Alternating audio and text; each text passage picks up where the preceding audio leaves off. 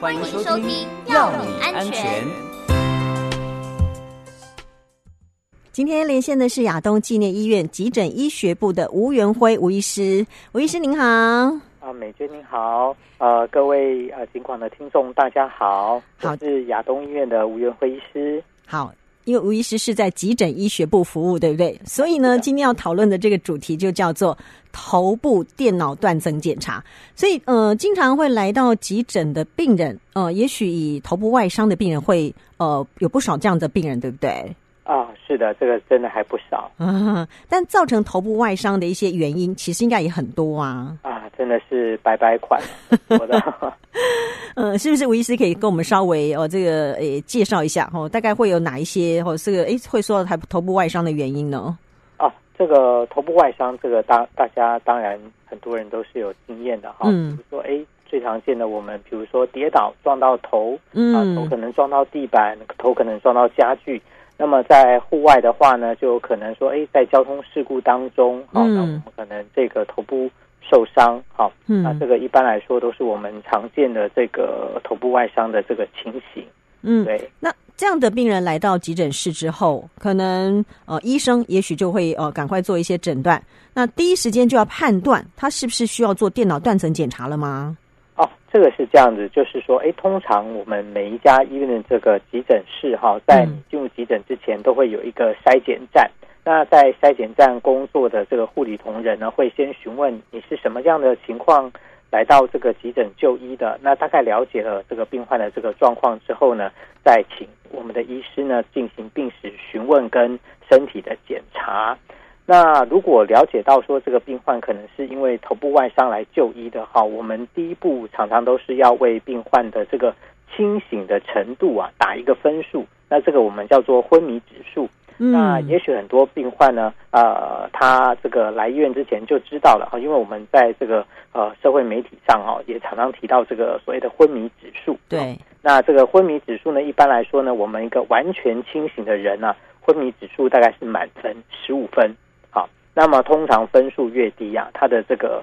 意识不清楚的情况就越严重，这样。嗯嗯。那当然，我们头部外伤的病人，第一步就是会先去做这个评分。好，那这个昏迷昏迷指数的评分，一般来说都很快，大概几个问题询问完，好，大概半分钟之内，这个昏迷指数就会评分完毕了。那一般来说，哈，如果头部外伤病患啊到达急诊的时候，他的这个评分落在十三分以下，哈，因为我刚刚说过，满分是十五分。十三分以下的这个头部外伤病患，一般我们就会建议要做头部电脑断层的检查了。嗯。那但是呢，如果这个评分呢是落在十四或十五分哈，这个我们叫做轻度的头部外伤病患。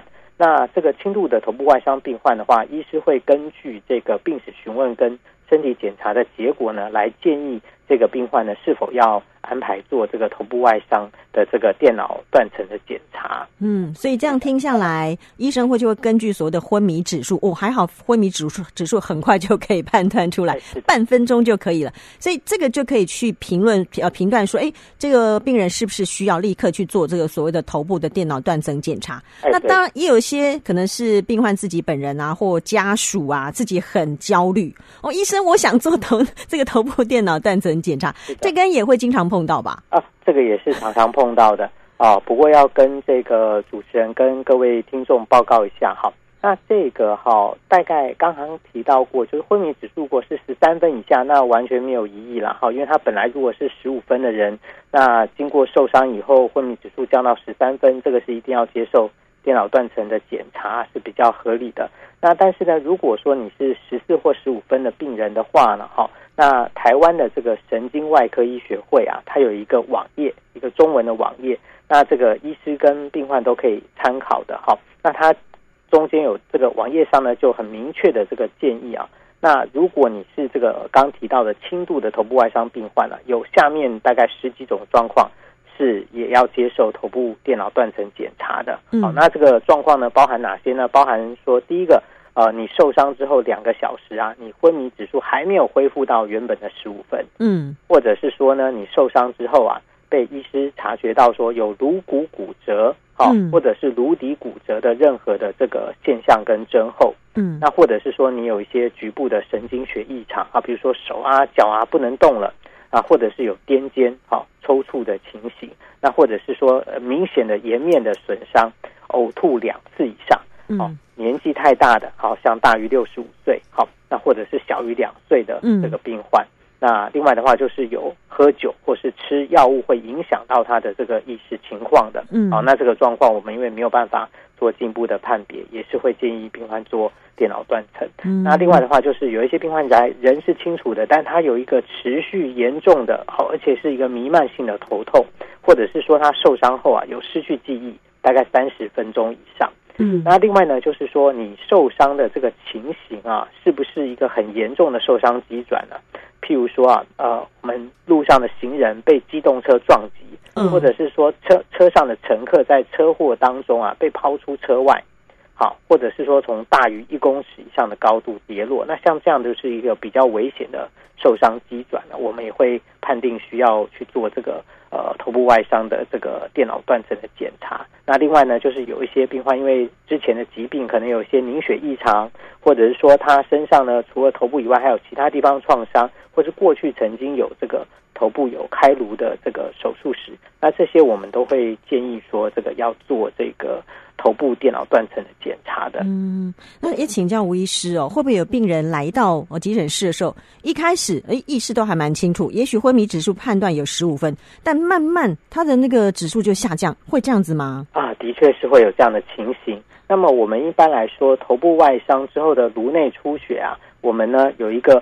这个很特殊的一个现象，就是所谓的清明期现象。那所谓的清明期，这个清明啊，就是大家过清明节的这个清明。是。那这个清明期的意思呢，就是说，当这个我们人被这个外伤撞击之后啊，那个头部的这个颅内出血，因为它的血是慢慢渗出来的。那么在它的这个出血量还没有很多的时候，也许所有的神经学表现都会是正常的。嗯。那等到这个。出血累积到一定的量之后，哎，意识就开始发生改变了。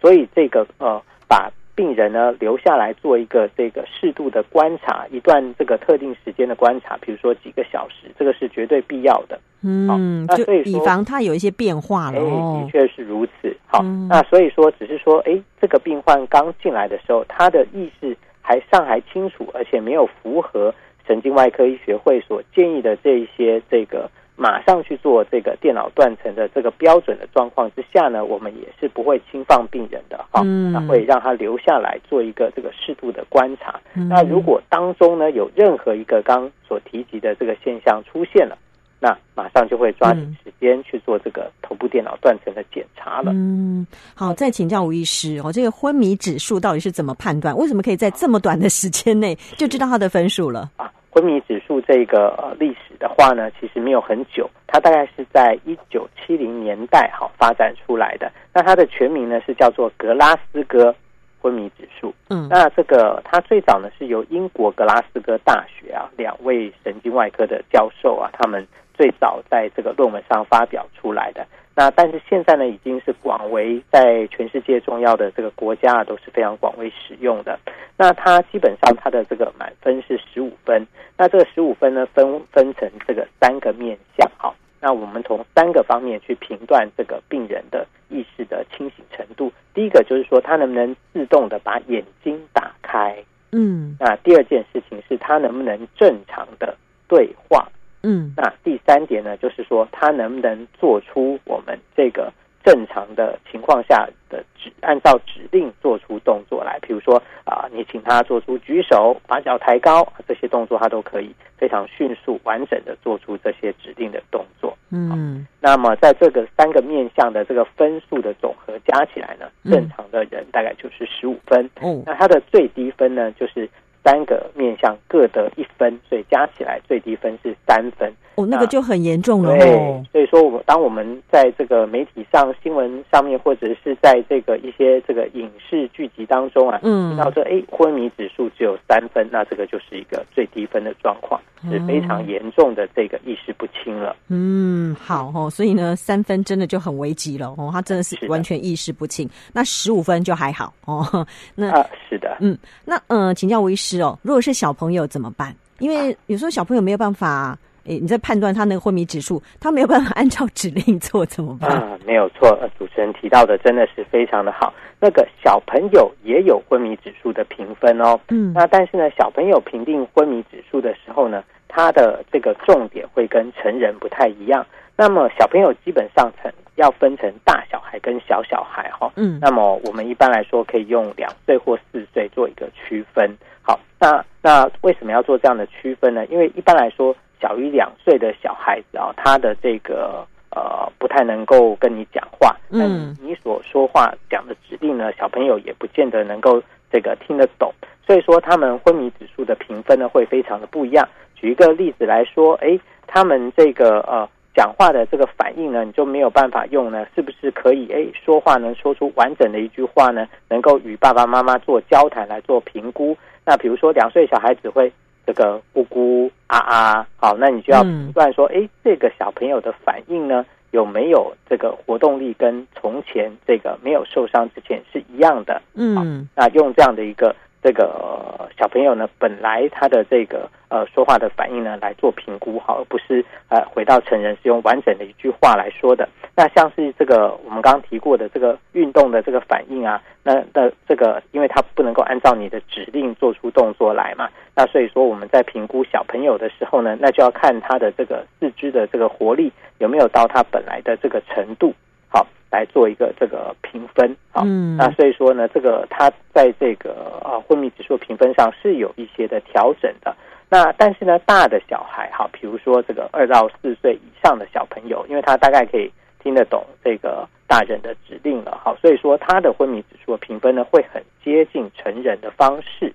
嗯，好，那么呢，啊，刚才美娟也问到这个昏迷指数的这个状况来决定呢，这个病人要不要做头部的电脑断层？小朋友跟大人不太一样哦。那小朋友的这个昏迷指数只要不到十五分，我们都会建议哦，这个家长可能就要让小朋友接受电脑断层的检查了。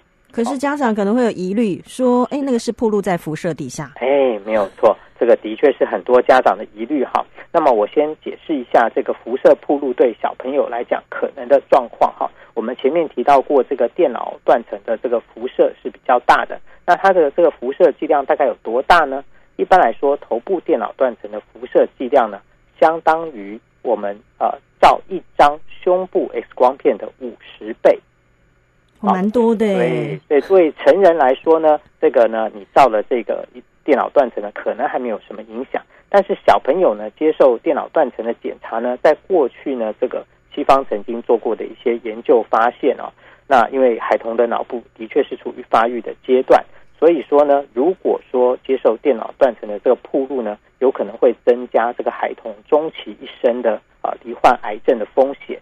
那这个风险的高低呢，一般来说呢，大概都是比没有接受铺路的呢要稍微高，好，但是也没有高到说这个呃接受了电脑断层的检查就一定会注定会得到这个癌症，倒是没有的，好。不过呢，这个呃过去的这个研究的结果的确是发现，铺路的剂量越多，辐射剂量铺路的越多，而且是越年幼的孩子呢，他的这个后来这个。呃，这个接下来的人生当中呢，发生这个癌症的风险的确是升高的。嗯，所以说对于小朋友来说，更多的呢，其实是医师的这个经验，在跟爸爸妈妈沟通之后呢，嗯，那个能够达成一个合意呢，来决定小朋友要不要接受电脑断层的检查。所以要比成人来的更谨慎的意思了。哎，是的，嗯，而且呢，它更多的呢是用这个一个密切的观察来代替马上做电脑断层的检查。嗯，啊，举个例子来说，哎，也许这个小朋友受到惊吓了之后呢，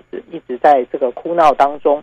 好，那看起来呢，他的这个意识的分数呢，还没有这个。呃，马上的这个降低。那在这个时候呢，可能跟爸爸妈妈讨论之后呢，可能就让孩子呢留在这个急诊室。那留在急诊室呢，并不是不做任何的事情，而是在这个中间呢，密切的观察小朋友的情况。嗯、那一旦呢出现这个意识状态在进一步改变的状况，再立即去做一个电脑断层的摄影。嗯，的确是有这样的一个情形的。了解。那在西方的这个。啊、呃，不管是急诊医学的教科书啦，而且还有西方的这个，像美国他们的小儿科医学会，或是这个神经外科医学会，也都有这样类似的这个建议，哈，就是用这个家长跟医师共同决策，哈，这个的方式而且呢，用这个密集观察的这个方式来代替立即的电脑断层检查。好，所以结论就是哦，要跟医生好好的配合。哎，我们不要这个呃，一直去做一些要求哦，要不要给我做这个检查？要不要做那个检查？当医师觉得有需要的时候，就会帮您做检查了。这个结论对不对？啊，事实上哈，呃，跟美娟报告一下，我们目前好像这样的一个呃临床的这个经验跟临床的这个准则都非常的成熟了。像是我们前面所提到这个台湾神经外科医学会为什么会有这样的十几项的这个建议哈？那这个什么样状况之下需要马上去做电脑断层检查？嗯，这个基本上都是根据这个北美跟欧洲他们先进国家的。临床指引来的，那么也就是在过去的这些研究发现哦，如果你依照这样的建议去挑选病人来做这个电脑断层的检查呢，我们发现呢，这样的挑选的结果呢，后来这些患者需要接受脑部手术的灵敏度是将近百分之百。嗯、那这个灵敏度是一个特殊的这个呃生物统计学上的名词，它的白话的意思其实是说啊。如果说呃，我们头部外伤的患者啊，严重到要接受脑部手术，后来必须严重要到要接受脑部手术的病患中，几乎百分之一百，嗯，会出现至少一项，嗯，啊，就是上面这个神经外科医学会所提及的这个症，像症状啦，或是情况，嗯。所以说你只要在这样的一个临床指引中间呢，把它挑出来呢，基本上是不会。延误到病人的病情，而且在过去的实证研究也发现了，大概不会啊错过或是错失啊那这个这个重要的一些这个病人，好，所以说这个是有一些研究的依据的。没错，好，今天要非常谢谢亚东医院急诊医学部的吴元慧吴医师的说明，谢谢您，是，谢谢，谢谢，拜拜，拜拜。